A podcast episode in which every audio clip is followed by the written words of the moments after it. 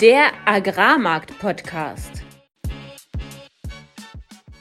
Im heutigen Agrarmarkt-Podcast berichten wir darüber, dass die Fetti Rallye zündet, Überflutungen in Brasilien und Insider Florian Hildebrand von Stonex erklärt uns den Milchmarkt. Alles, was wir im heutigen Podcast besprechen werden, sind unsere persönlichen Meinungen von Philipp und von mir und keine Anlageberatung. Herzlich willkommen an diesem Donnerstag, dem 2. November um fast 21 Uhr. Es begrüßen euch wieder Philipp Schilling, das bin ich, Landwirt und war zehn Jahre im internationalen Agrarhandel tätig. Und mein Name ist Fabian Wirzoch, ich habe 2019 als Agrarhändler in Deutschland angefangen, anschließend in Genf gearbeitet und bin heute Energy Trader in Amsterdam.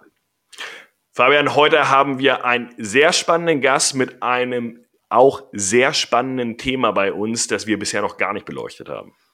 Oh ja, und zwar wird diese Folge eine echte Highlight-Folge. Wir haben nämlich Florian Hildebrand von der Firma Stone X zu Gast und sprechen heute über den Milchmarkt und seine Treiber. Und weil der Milchmarkt komplex ist und gleichzeitig was Absicherungsinstrumente, Warenterminbörsen und alles, was diese Märkte bietet, eher noch in den Kinderschuhen steckt, haben wir dem Thema zwei Folgen gewidmet, sprechen heute über den Milchmarkt an sich, was sind die Preistreiber, wer sind die Marktteilnehmer?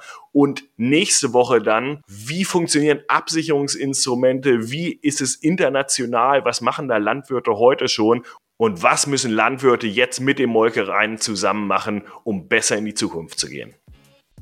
Jetzt kommt kurz Werbung. Die treuen Hörer unseres Podcasts wissen, was das Produkt Entrust von Landea ist. Jetzt haben wir aber so viele neue Hörer dazu bekommen. Deswegen, Philipp, kannst du kurz noch mal in wenigen Sätzen erzählen, was ist Landea Entrust? Entrust ist ein Produkt, bei dem ich einen Prämienkontrakt mit meinem Landhändler abschließe und die Future-Komponente, also das absolute Preisniveau, wird dann von einem Kagelhändler festgelegt. Das heißt, ich als Landwirt profitiere von den Informationen, die dem größten Agrarhändler der Welt zur Verfügung bestehen, der für mich mein Getreide preist. Und weil wir uns alle jetzt auch schon mit der neuen Ernte 2024 beschäftigen müssen, der Raps ist im Boden und der Weizen auch, wird jetzt eine neue Welle aufgelegt von LEV Oldenburg, Agravis Niedersachsen Süd und Agravis Ost, bei denen ihr jetzt als Landwirte einsteigen könnt. Wenn ihr jetzt mehr erfahren wollt, greift zum Hörer und kontaktiert euren Außendienstler oder geht alternativ auf www.kagel.de-landea. Werbung Ende. Marktupdate. Mativweizen handelt aktuell auf dem Dezembertermin mit 232,50 Euro gegenüber 233,75 letzten Donnerstag Schlusskurs und Raps auf dem Februar 434,50 Euro der mit 431 Euro letzten Donnerstag geschlossen hat. Letzte Woche hatten wir im Deep Dive ausführlich besprochen, dass der Novembertermin jetzt ausläuft, was das für eine Dynamik am Ende oder in den letzten Wochen nach erzeugt und ähm, was sich daraus eigentlich für den Markt lernen lässt. Jetzt ist der Novembertermin tatsächlich ausgelaufen mit 399 Euro, knapp unter 400 und wurde die letzten Tage auch noch ordentlich abverkauft, um dann am Ende noch ein bisschen hochzugehen und schloss dann mit einer Differenz von 31,25 Euro. Ähm, einige von euch mögen sich dann erinnern, der Augusttermin ist damals ausgelaufen mit 40 Euro Abstand gegenüber dem Folgetermin November. Also immer noch eine sehr große Differenz, aber wir sehen auch heute beispielsweise ist Raps auch wieder im Plus. Das heißt, der Markt scheint sich jetzt nach diesem Auslaufen leicht zu erholen, nachdem er wirklich nochmal viel Druck zum Ende gesehen hat. Da wenn ihr dazu mehr erfahren wollt, hört gerne auch in die letzte Folge nochmal rein. Weizen Mativ Dezember, der vor zwei Wochen zwischenzeitlich wieder auf 240 Euro stand, also so ein bisschen hochgegangen war, ist mittlerweile am Dienstag dann auf dem 5-Monats-Tief äh, gehandelt mit 228,50 Euro. Die US-Märkte bewegten sich im Grunde im Gleichklang, ohne wirklich frische Neuigkeiten. Ähm, in einer Woche die, oder dieser Woche eigentlich, die mit vielen Feiertagen auch gespickt war.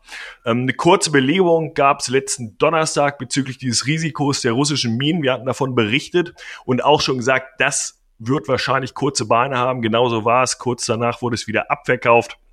Ähm, die Preise zeigen also hier keine Reaktion mehr groß, während das Risiko anscheinend immer noch da ist. Man hört immer noch über Flugzeuge, die explosives Material auf diesen Schiffsrouten abwerfen, aber bisher halt keine Beeinträchtigung des Exports aus der Ukraine. Aktuell da 40 Schiffe wohl an der Zahl, die dort beladen werden oder gerade im Line-up stehen oder gerade den Hafen entlassen. Ähm, also entsprechend viel los in ukrainischen Häfen. Ein bisschen steht das Ganze auf der Bremse, aber aufgrund einer anderen Komplikation, nämlich hat die ukrainische Regierung die Umsatzsteuerregeln verschärft beziehungsweise geändert, weil wohl viele kleinere ukrainische Unternehmen dort ganz ohne Umsatzsteuer gehandelt haben, was natürlich nicht im Sinne des Erfinders ist und das kompliziert das Ganze im Moment, also bürokratisiert so ein bisschen den Export. Das bremst auch etwas die Exportzahlen, die natürlich geringer sind als im letzten Jahr, auch noch mit einer größeren Ernte im letzten Jahr. Die ersten Berichte zur Situation des Winterweizens in den USA sind ebenfalls herausgekommen, sind unter dem Durchschnitt, allerdings natürlich besser als im letzten Jahr. Ähm, wo es natürlich sehr, sehr trocken und äh, die Bedingungen schlecht waren. In Nordeuropa dagegen seit zwei Wochen extrem nass. Hier sehen wir gerade den Westen von Frankreich, aber auch die äh, in England und Irland, dass dort der Sturm Kiaran ziemlich viel Regen bringt, zum Teil auch wesentlich zu viel. Das hemmt so ein bisschen die Aussaat und ist so ein bisschen noch ein Fragezeichen dran, was das dann wirklich bedeutet, während die Ukraine weiterhin geringere Winterweizen-Aussaatflächen hat und auch noch relativ trocken ist und somit da kein großer Wechsel, aber aktuell der Fokus eher dann wieder auf Nordeuropa. Schauen wir auf die Südhalbkugel, sehen wir hier schlechte Wetterereignisse in Brasilien. Während es im Norden und Zentralbrasilien weiterhin relativ heiß und trocken ist, sehen wir im Süden ähm, viele Niederschläge. Das hängt ja jetzt auch mit dem El Nino zusammen. Süden von Südamerika bekommt wieder mehr Niederschläge. Darüber hatten wir auch schon mal ausführlich gesprochen aktuell wohl sogar Überflutungen. Ich bin in diesem Global Farmer Network und da hatte letztens ein Landwirt geschrieben, dass äh, 320 Millimeter allein in der letzten Woche kamen. Also wirklich ziemlich extreme Niederschläge, während Argentinien aktuell davon noch profitiert, dass dort endlich wieder Regen fällt. Weizen nicht so sehr wie doch die anderen Früchte, wie beispielsweise Mais. China weiterhin auf der Nachfrageseite, allerdings ohne konkrete Mengen, bisschen schwer zu greifen, soll wohl um neue Ernte aus Australien gehen. Jetzt zuletzt auch äh, US HRW, also Hard Red Winter, der ja ziemlich schwer ähm, getroffen wurde, also preislich gesehen ja auf dem Dreijahrestief auch war. Und äh, jetzt aktuell, wo wieder gekauft wurde, wir erinnern uns, China ist gut darin, den Markt richtig runterkommen zu lassen und dann zu kaufen. Das scheinen sie jetzt langsam zu tun. Hält das den Markt oder nicht? Aktuell schwer zu sagen. Die Funds haben ihre Shorts, die sie vor drei Wochen hatten, auch wieder ausgebaut. Von daher, wir stehen eigentlich an einer ähnlichen oder in einer ähnlichen Situation wie vor drei Wochen. Man weiß nicht so ganz richtig, was kommen soll oder was beziehungsweise den Markt jetzt wieder hochkauft, aber alle sind verunsichert, die Funds sind short, also eine unsichere Situation und damit zu dir, Fabian. Einer der Gründe, der die Rallye am Agrarmarkt zünden könnte, das ist die FED, die nämlich am Aktienmarkt zumindest jetzt schon mal die Jahresendrallye eingeläutet hat, indem sie gestern die Zinsen unverändert bei 5,5 Prozent gelassen hat. Das ist nun das zweite Mal in Folge. Der Zinserhöhungszyklus ist somit in den USA vorbei. Weiß man das zu 100 Prozent? Natürlich nicht, aber für Dezember, also die nächste Sitzung, ist eine 20-prozentige Wahrscheinlichkeit eingepreist, dass die Zinsen nochmal steigen. Das heißt, 80 Prozent geht der Markt davon aus, es wird nichts mehr passieren. Der Zinserhöhungszyklus ist abgeschlossen und das freut natürlich die Aktien, das freut aber äh, auch den Euro, weil, naja, die Fed wird jetzt erstmal abwarten und das hat sie im Grunde genommen auch schon seit Monaten angekündigt, dass sie jetzt langsam aufhört, die Zinsen zu erhöhen und erstmal abwartet und schaut, was wird denn passieren.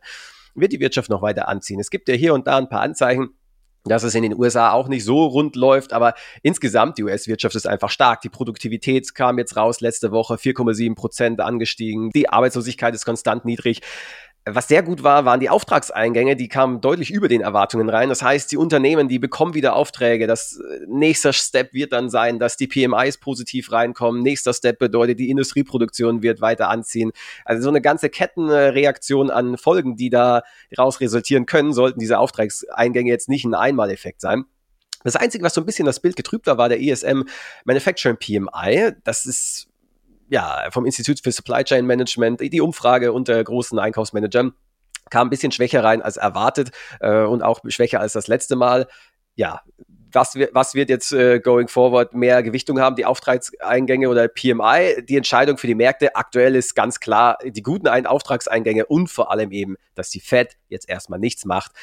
Woche auf Woche, deswegen Aktien 4% hoch. Der Euro-US-Dollar ist auch äh, wieder nach oben gegangen, befindet sich ja in, einer, in einem Seitwärtsrange seit Oktober, war am unteren Ende vor der FED-Sitzung, ist jetzt wieder über 1,06. Und äh, ja, die Begründung einfach keine weitere Zinserhöhung, Wirtschaft läuft, also Aktien hoch, Dollar runter. Wie sieht's jetzt auf der anderen Seite des Atlantiks aus und auf der anderen Seite des äh, Kurspaars Euro-US-Dollar, dann nämlich in der Europäischen Union, in der Eurozone? Äh, ja, da, da sieht es bekanntermaßen nicht so gut aus. BIP kam jetzt Deutschland rein, negativ minus 0,3 Prozent year on year. Wir befinden uns in der Stadtnaktion in Deutschland. Wie sieht es auf europäischer Ebene aus? Auch nicht unbedingt viel besser. Da ist das BIP-Wachstum bei 0,1 Prozent positiv. Ja, äh, jetzt hört man, dass auch in Frankreich die Wirtschaft äh, sich abschwächt. Zuerst war Deutschland das Land, was die Europäische Union zurückgezogen hat oder runtergezogen hat. Jetzt beginnt es langsam andere Länder auch zu beeinflussen. Aber insgesamt scheint es trotzdem so zu sein, dass sich hier allmählich ein Boden ausbildet. Ja, das BIP äh, ist sehr schlecht. Ja, die Arbeitslosigkeit ist in Deutschland einen Ticken hochgegangen auf 5,8 Prozent. Aber gleichzeitig sieht man, das Industrievertrauen ist stabil. Es ist zwar stabil in einem negativen Territorium, aber es ist eben stabil. Es wird nicht schlechter. Und das ist das, was für Märkte, vor allem für Makromärkte, so unglaublich wichtig ist. Es kommt nicht darauf an, wo der Wert jetzt ist, sondern die Relative Rate of Change. Wie verändert es sich im Vergleich zum, zum, zum letzten Wert? Fällt es stärker, fällt es schwächer? Und da ist es eben so, dass es eben schwächer äh, negativ wird. Das heißt, äh, ja, das ist eine positive Nachricht. Inflation kam auch raus, 2,9 Prozent. Wir sind in der Eurozone wieder bei den 2%, nicht bei 2,0 natürlich, äh, sondern 2,9, aber äh, auch so, ein, so, ein, so eine News, so eine Headline, so eine Wirtschaftszahl, die dem Euro ganz positiv ähm, zugute kam weil eben wir eine deutlich sinkende Inflation haben, eine Stabilisierung der Wirtschaft auf niedrigem Niveau und äh, dementsprechend wurde das Währungspaar Euro ist da gekauft. Wie sieht es in China aus?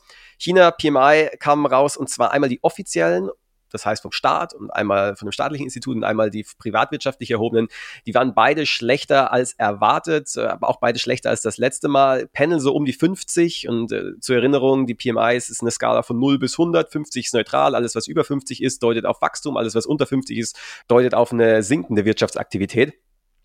wir sind bei 49,5, das heißt leicht im, im negativen Outlook.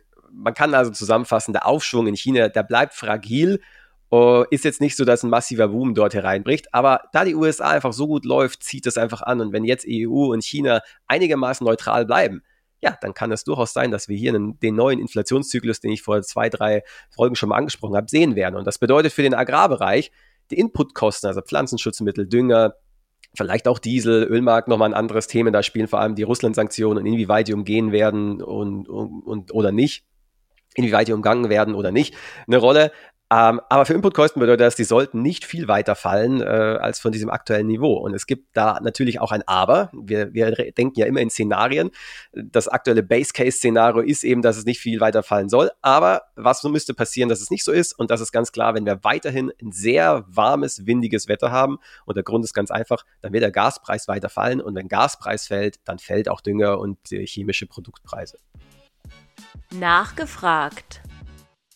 Wir freuen uns heute, Florian Hildebrand begrüßen zu dürfen. Florian ist seit 2015 im Agrarmarkt tätig, zunächst in dem sehr renommierten Brokerunternehmen Jürgen Kiefer, bei dem ich auch in meinen ersten Anfängen als Praktikant schon die Kiefer-Berichte gelesen habe und äh, dadurch einen besonderen Bezug dazu habe. Und seit 2019 bei dem auch Nasdaq-notierten Unternehmen äh, StoneX tätig, das global aktiv ist im Brokerage-Bereich. Florian, wir freuen uns sehr, dass du heute hier bist und uns Einblicke in den Milchmarkt geben wirst. Ein wirklich besonderer Markt, den aber ganz viele Landwirte auch in Deutschland betrifft. Und ähm, da wollen wir mit dir gemeinsam einsteigen. Aber bevor wir das tun, stell dich doch gerne selbst nochmal vor und auch das Unternehmen StoneX. Ja, Philipp, äh, vielen Dank und Fabian natürlich auch. Erstmal vielen Dank für die Einladung für den äh, heutigen Podcast. Ähm, vielleicht ein paar Worte zu meiner Person. Ich habe Agrarmanagement studiert, erst in Bingen und anschließend in Kiel ähm, im Master. Habe meine Bachelorarbeit bei der BayWa geschrieben in München und habe dann anschließend die Masterarbeit bei Kagel, äh, das Unternehmen wird euch was sagen, in ähm, Salzgitter geschrieben. Das ging ums Thema Landea. Und wie du eben schon sagtest, anschließend bin ich eben ähm, zur Kiefer GmbH ähm, ja, sozusagen nicht gewechselt, sondern habe dort letztendlich meine, meinen Weg im Agrarmarkt begonnen und war damals auch direkt schon für das Thema Milch zuständig. Ähm, wie du schon sagtest, ursprünglich war es ja ein Unternehmen, was vor allem im Bereich Getreide, Ölsaaten ähm, sich einen Namen gemacht hat. Und 2015, als ich dort begonnen habe, haben wir dann eben auch im Milchmarkt ähm, erste Kunden gewinnen können und ähm, sind so letztendlich in diesen Milchbereich gekommen. Ähm, wir haben dann auch relativ schnell Zugang zu StoneX bekommen, weil letztendlich im Milchmarkt führt kein Weg an StoneX vorbei. Das, das war in der Vergangenheit schon so und das ist heute auch noch so. Haben mit StoneX dann zusammengearbeitet und 2019 sind dann letztendlich die Mitarbeiter von der Jürgen Kiefer GmbH zu ähm, StoneX sozusagen gewechselt ja, seitdem bin ich bei Stonex zuständig für den Milchbereich ähm, in ähm, Europa zusammen mit meinen Kollegen, ähm, die unter anderem in Dublin sitzen, die in Frankfurt sitzen, die in Frankreich ansässig sind. Und ja, das Unternehmen Stonex wird vielleicht auch dem einen oder anderen was sagen, wenn es um das Thema ähm, Getreideölsaaten geht. Ähm, wir sind letztendlich als Unternehmen weltweit tätig und kümmern uns hier um Risikomanagement, vor allem eben im Agrar, ähm, Soft Commodity Dairy Bereich.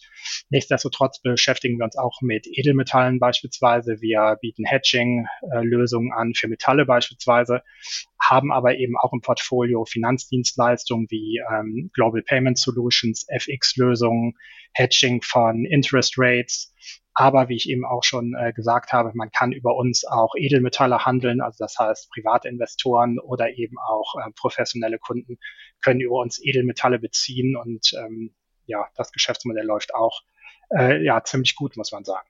Also sind relativ breit aufgestellt. Ähm, ich bin, wie gesagt, im, im, im Dairy-Team kommen wir sicherlich gleich auch noch drauf, wie das weltweit aufgestellt ist, was wir da so machen. Aber ja, das vielleicht für den Beginn erstmal.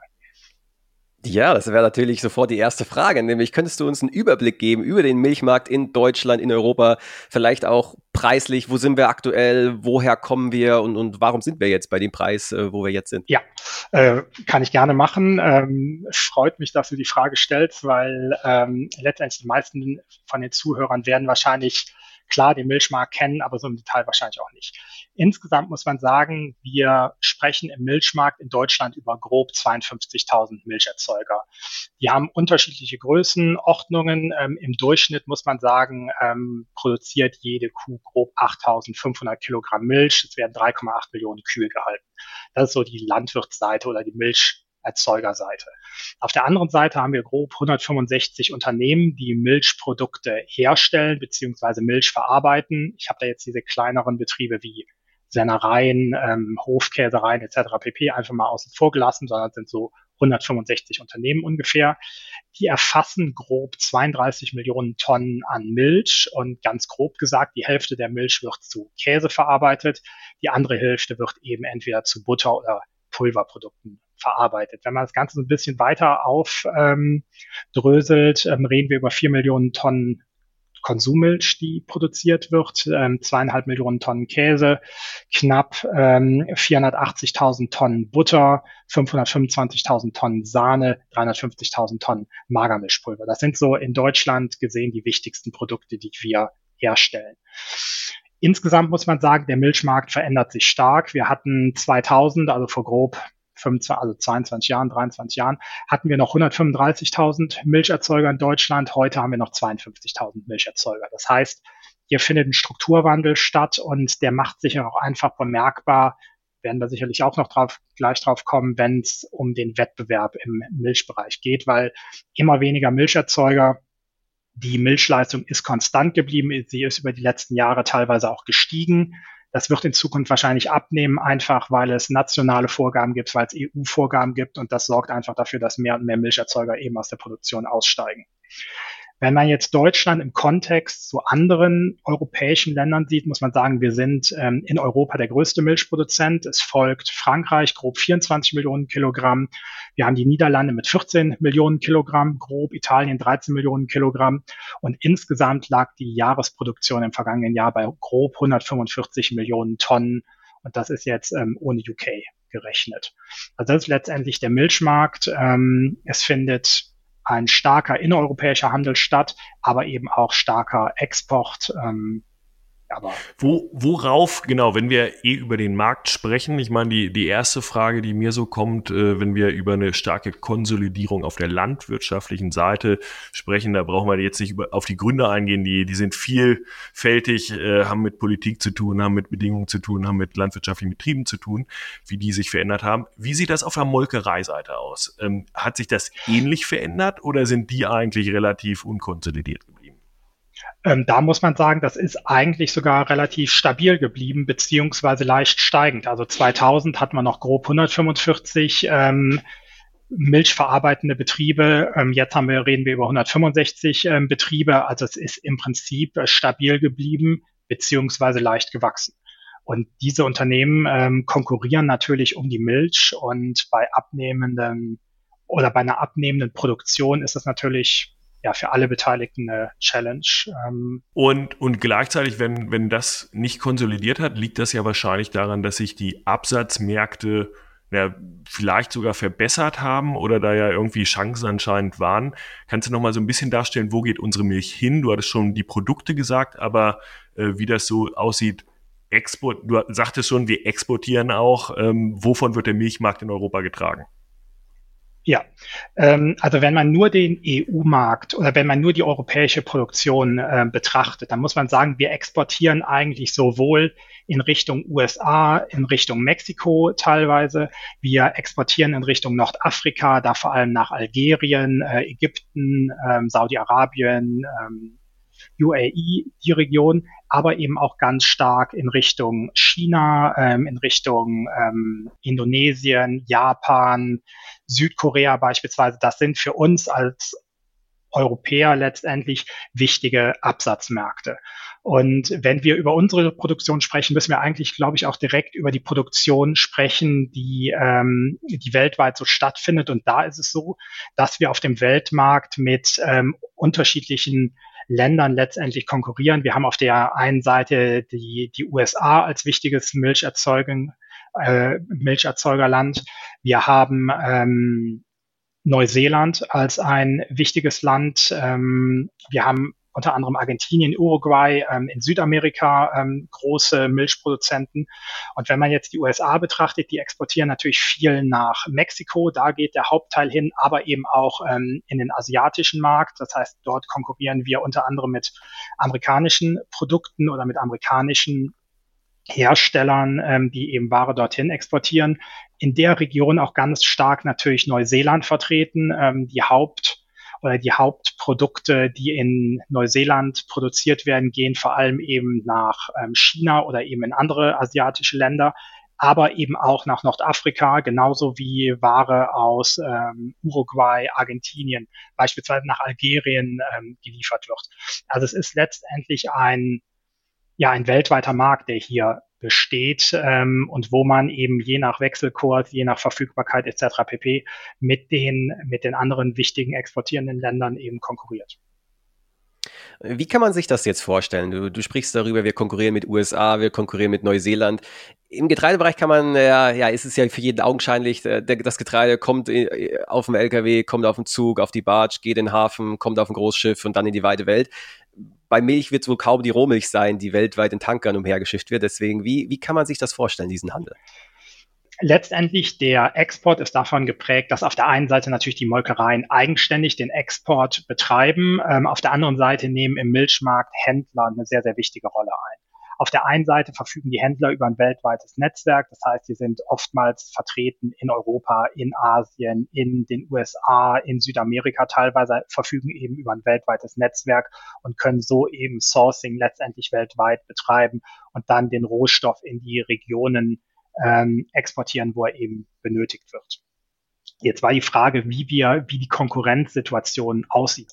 Ähm, momentan ist es so, China ist ein ganz wichtiges Land letztendlich für sowohl die Neuseeländer als auch für die Europäer, teilweise auch für die, ähm, für die US-Molkereien. Ähm, und da ist es einfach so, dass China momentan nicht wirklich Rohstoff zieht.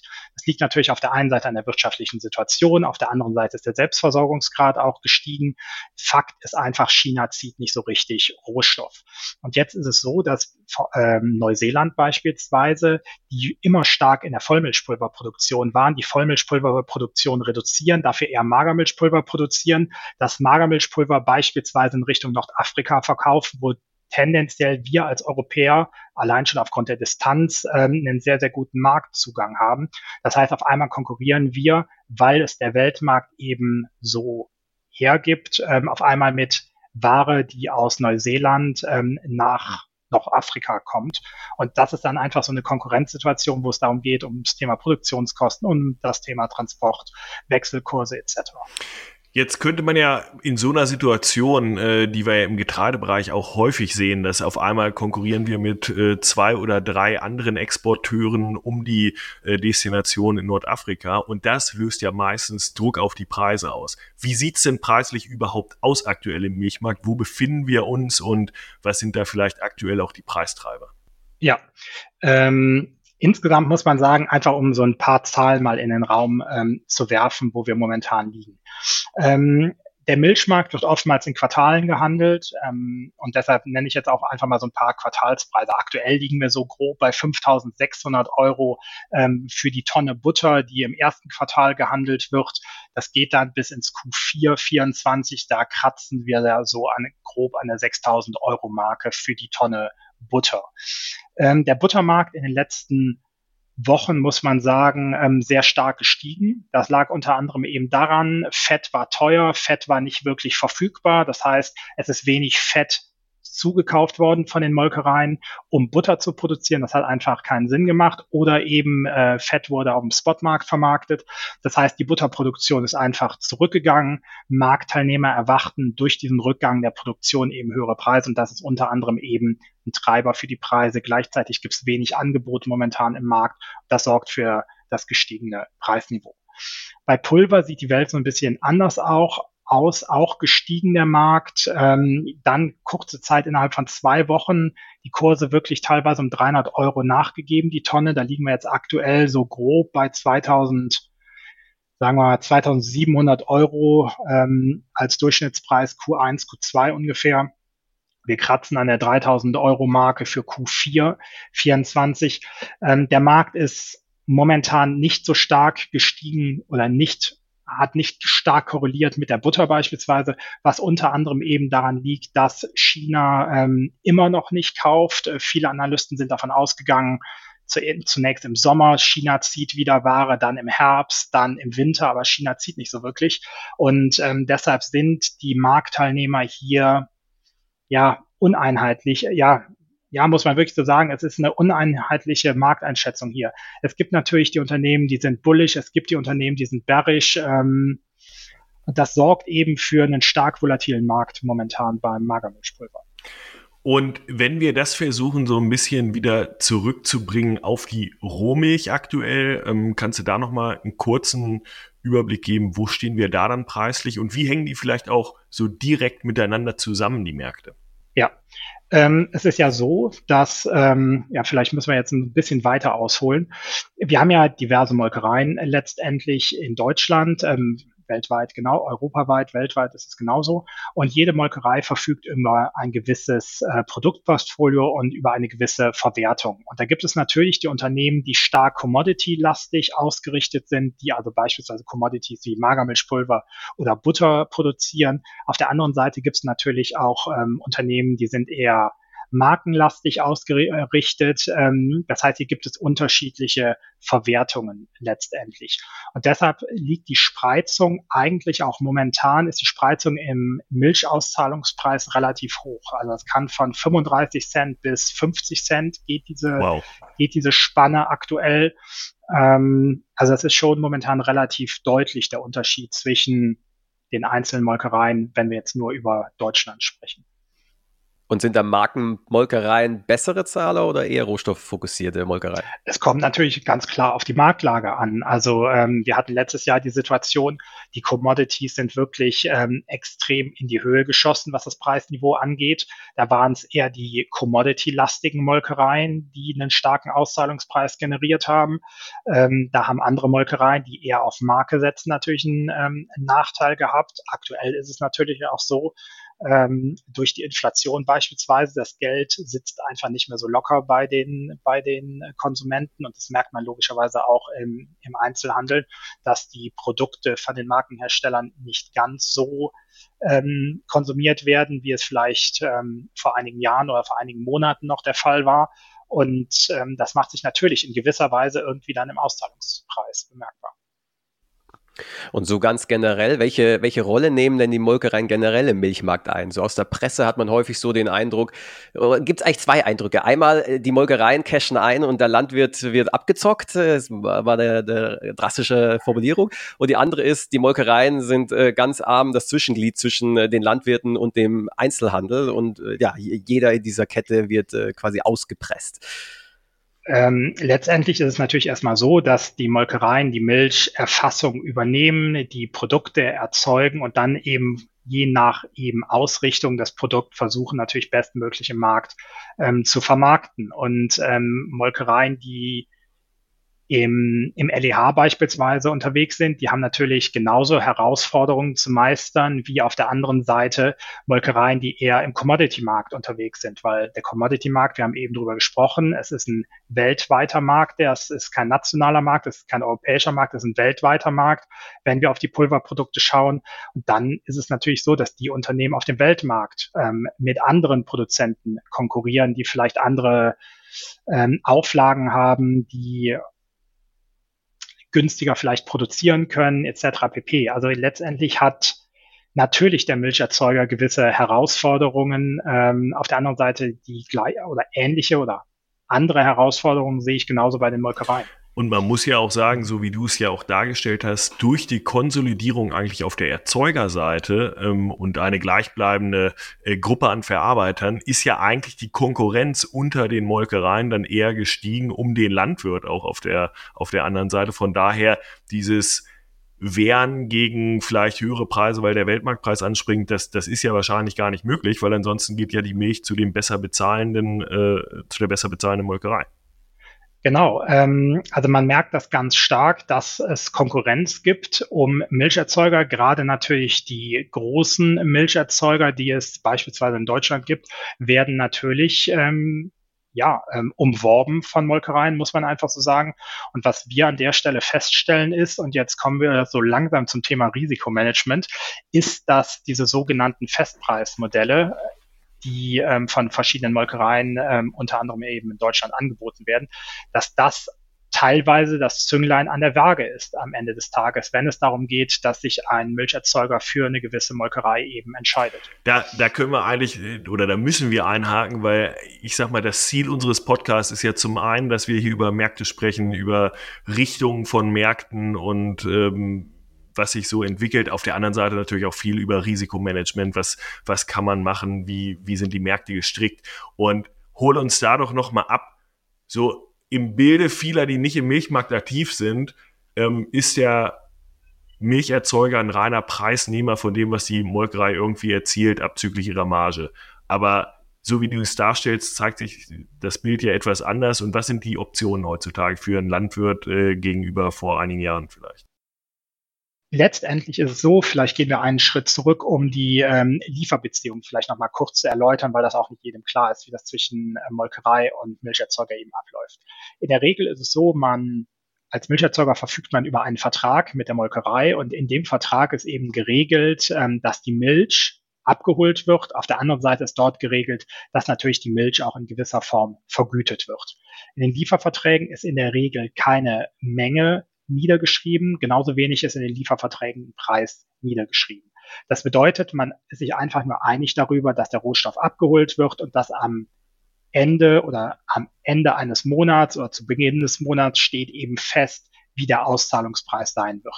Das heißt, es gibt Molkereien, die im Vorfeld mit einem Monat, zwei Monaten Vorlauf den Milcherzeugern mitteilen, okay, der Auszahlungspreis für den Monat XY liegt jetzt eben bei so und so viel Cent.